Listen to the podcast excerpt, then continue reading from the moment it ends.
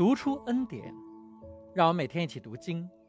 看到神的荣耀，领受神的恩典，沉浸在神的爱里。上一次我们讲完了创世纪第十三章，亚伯拉罕和罗德分家，两个人在挑选自己要去放牧的土地时，用了截然不同的方法和逻辑。亚伯兰把选择交托于神，他让罗德先选，说：“你若向右，我就向左；你若向左，我就向右。”其实是把选择交给了神。罗德把选择牢牢抓在自己手上，他用人的逻辑筹算，看中了水草茂盛的约旦河平原。因为交托，亚伯兰表现出大度和谦让的绅士风度，而罗德表现出人的贪婪和自私。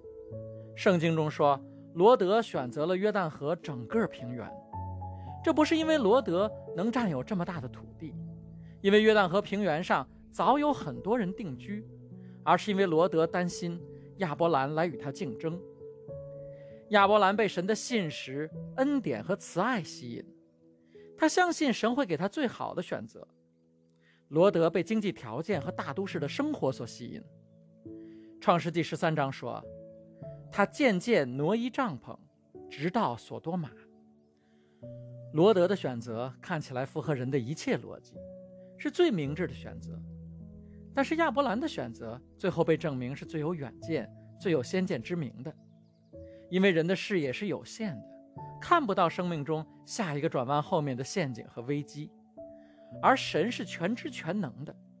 他知道未来会让我们在正确的时间出现在正确的地点。果然，罗德选择的约旦河平原发生了对当时的人来说一场规模巨大的战争，而罗德全家也成为了战争的俘虏。经上说，当安拉菲做士拿王，亚略做以拉萨王，基大老马做以兰王，提达做嘎印王的时候，他们都攻打索多玛王比拉、俄摩拉王比沙、亚玛王士纳、西扁王善以别和比拉王。比拉就是索尔。面对一堆难读又难记，我们在历史课上没有接触过的名字，我们很难对这场战争有直观的认识。所以，我觉得有必要为大家还原这场战争的历史背景。我们之前讲过，神在乌尔呼召亚伯拉罕，就在亚伯拉罕离开乌尔不久，在公元前两千零四年，乌尔被以兰攻陷了，统治美索不达米亚地区的苏美尔王国一下子崩塌了。以兰就是前面经文讲的基大老马做王的国家，是这场战争中重要的一方。以兰能够攻陷乌尔，是当时一场局部战争的突然逆转。以兰本来是苏美尔帝国的属国，当时苏美尔帝国的军队正在扑灭以兰的一次叛乱，但是形势突然逆转，苏美尔帝国遭到了叛军的反击，以兰军队一口气攻下了乌尔。就像当初齐国被燕国打得只剩下两座小城的时候，田丹突然用反间计和火牛阵逆转形势，反败为胜一样。当时没有人能想象到这样的结果。所幸的是，亚伯拉罕一家因为听了神的呼召，当时已经离开了乌尔，免遭战乱的伤害。这是神对他所拣选的子民的保护。乌尔被以兰攻占之后。当时的苏美尔王朝崩塌了，这个王朝被历史学家称为乌尔第三王朝，是苏美尔历史上的最后一个王朝，苏美尔帝国不复存在了。而上千年来一直被苏美尔帝国统治的美索不达米亚地区，分裂成了众多的小国家，进入了诸侯割据的时代。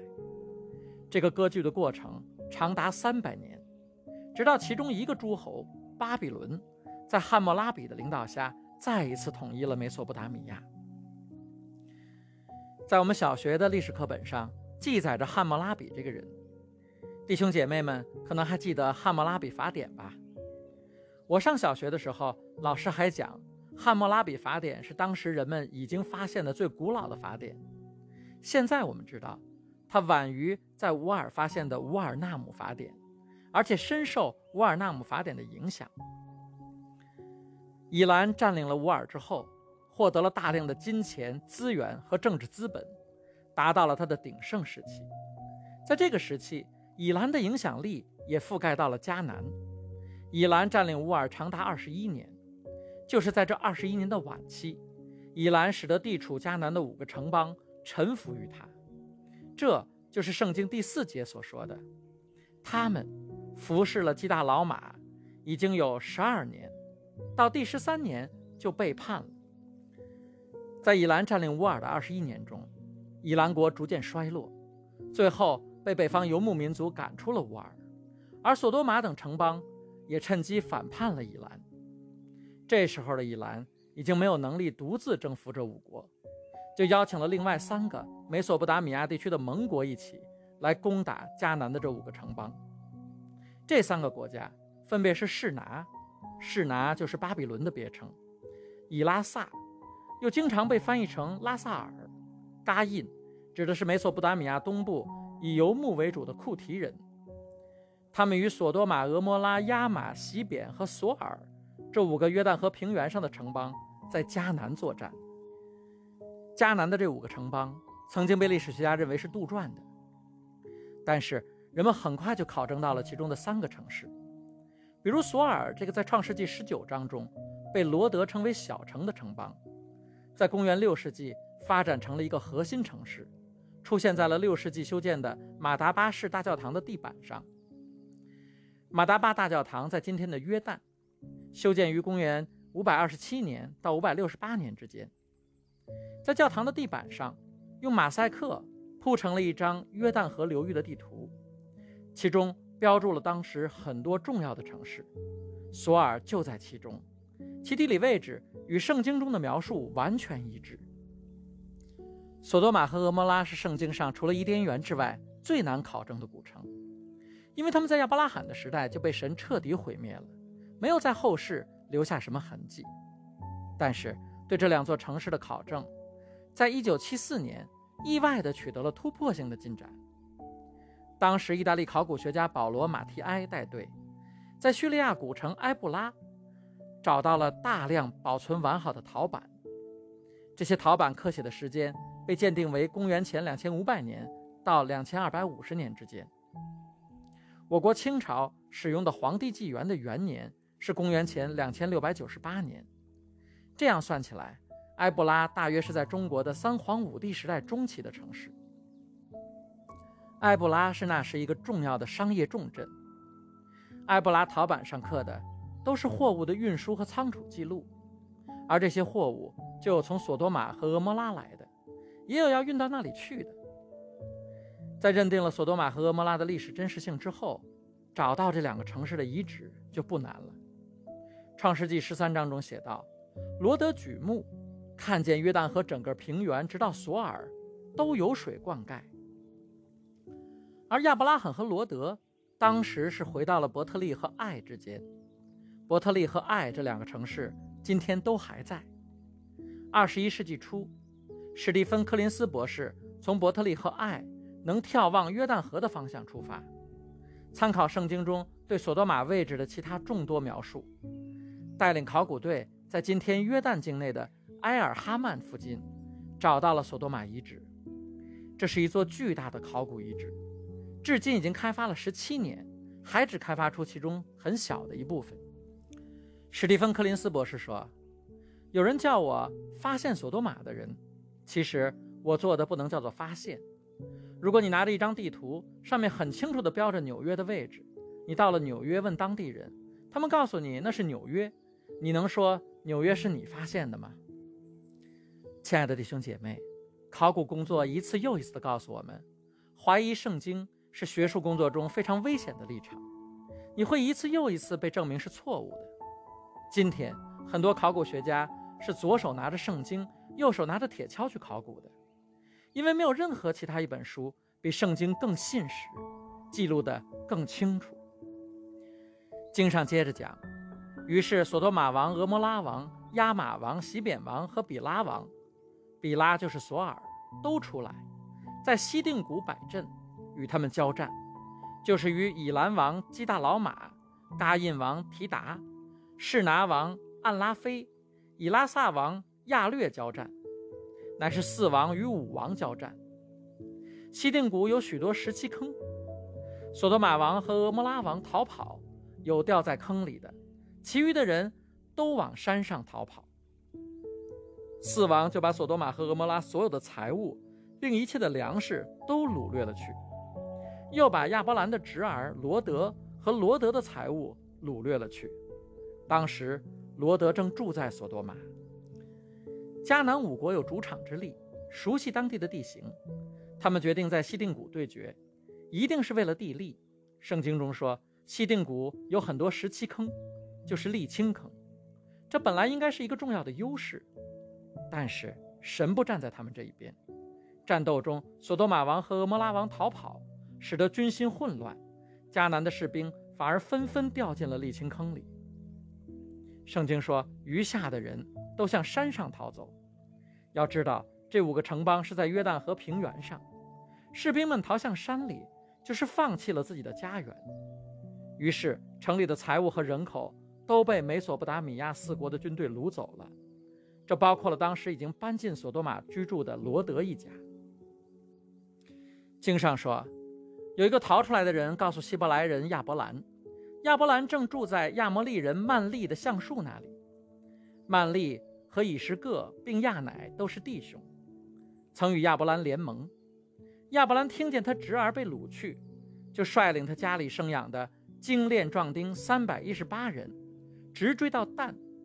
便在夜间。自己同仆人分队杀败敌人，又追到大马士革左边的河坝，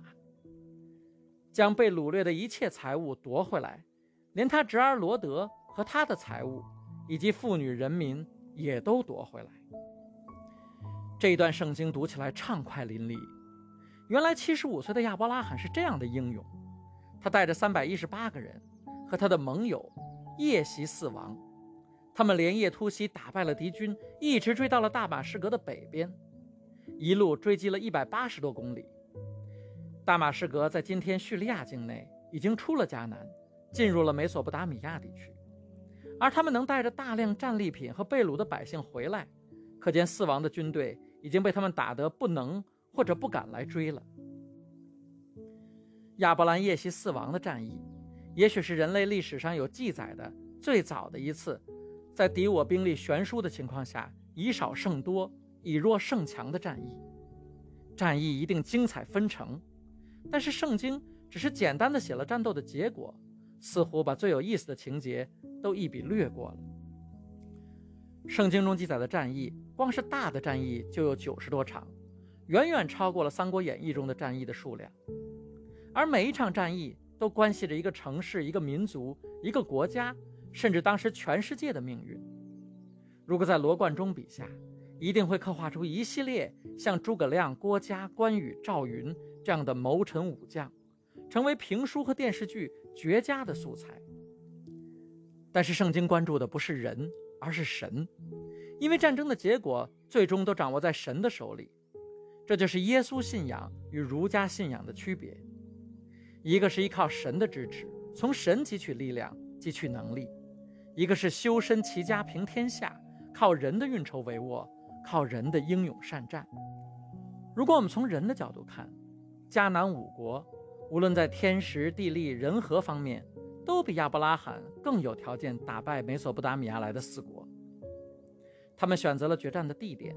在军事谋略上也比亚伯拉罕更成熟，但是他们自己反而被本该对自己有利的地理环境所害。而亚伯拉罕带着几百人去追击四国的大军，从人的眼光看，这冒着巨大的风险，完全没有成功的可能，简直就是去送死。但是亚伯拉罕相信神在他这一边，因着对神的信心，他毅然决然奋起一击。亚伯拉罕的奋起一击，让我想起了另一个伟人，当时他似乎也面对着敌我实力悬殊的对比，他周围的参谋。他的同僚，他的政治靠山，都在告诉他，求和是最好的，甚至是唯一可行的方案。当时，三十万英国最精锐的军队，英国的脊梁，马上就要像靶子一样暴露在希特勒的飞机和坦克之下。他不得不怀着沉重的心，命令他的将军们把四千名战士派到必死之地，去为这三十万人争取一线生机。在这至暗时刻，他没有屈服，他相信神站在他这一边。他站在嘲笑、怀疑他的内阁成员面前，高声说：“这是决定基督文明能否在这世上留存的一战。”他宣告，带着虔诚的心和坚定的信念，我说：“让神来捍卫艺人。”在他通过电台告诉所有英国人，他们要面对历史上最残酷的战争的时候，他说。神的旨意行在天上，更会行在我们中间。他向英国人民呼吁：“给我们你的信心和你的祝福，在神的心意之中，一切都会成就。”这个人就是丘吉尔。他的参谋告诉他：“如果不求和，英国的军队就完了，英国就完了，因为英军完全没有可能来得及从敦刻尔克撤退。”在此之前。英法联军已经犯下了致命的错误，他们认为坚不可摧的马其顿防线至少能够挡住纳粹几个月的时间，但是德军却在几天里，从防线北侧被认为不可能穿越的森林绕过了马奇诺防线，还形成了前行攻势，完全瓦解了英法联军的防御。别无选择，英国和法国几乎全部军队都退缩，拥挤在狭小的敦刻尔克港。两国的主力部队背靠大海，丢失了所有装甲设备，没有掩体和工事保护，几乎没有任何空军支援。挡在他们和似乎无坚不摧的德国军队之间的，是坦克可以任意驰骋的广阔平原。就在这千钧一发的时刻，希特勒突然下令让德国的坦克停止前进，给了英军从容撤离的时间。研究二战的人至今想不出合理的理由来解释希特勒这么明显的错误决定。有人猜想，希特勒在一战期间曾经在敦刻尔克地区打过仗，他觉得当地太过泥泞，不适合坦克穿行。有人猜想，纳粹空军司令嘎林向希特勒承诺，有空军就足够了。但是我们基督徒知道，掌管人心肺腑的是神，让万事相互效力的也是神。敦刻尔克大撤退。是二战第一个转折点，它让全世界反法西斯的力量重拾信心，能够坚决地把二次大战打下去。亲爱的弟兄姐妹，我们面对的是一个黑暗的世界，我们面对的也是一个复杂的世界。一件事情可行与否，往往由数不清的因素决定。我们没办法计算某个人一时的想法，没办法看到会影响到这事件的诸多因素。但是神可以，诗篇一百三十九章说：“我未成形的身体，你的眼睛早已看见；为我所定的日子，我还未度过一日，都完全记在你的册子上了。”所以我们要用天国的逻辑思考，不要用地上的逻辑看问题，看神的心，因为一切都掌控在神的手里。让圣灵带领你，让神带领你，走在他给你指引的道路上。亲爱的弟兄姐妹，我要为你祷告。神要赐给你信心、勇气和能力，他会让你看透世界的纷扰，在正确的时间做正确的决定，到正确的地方遇到正确的人。在他所指引你的一切事上，你都必然亨通。你会高高兴兴地出发，平平安安地成就，平安、喜乐、健康、富足都围绕着你，因为你是神的艺人，必因公义得坚立。祷告，奉我主耶稣基督得胜的名求，阿门。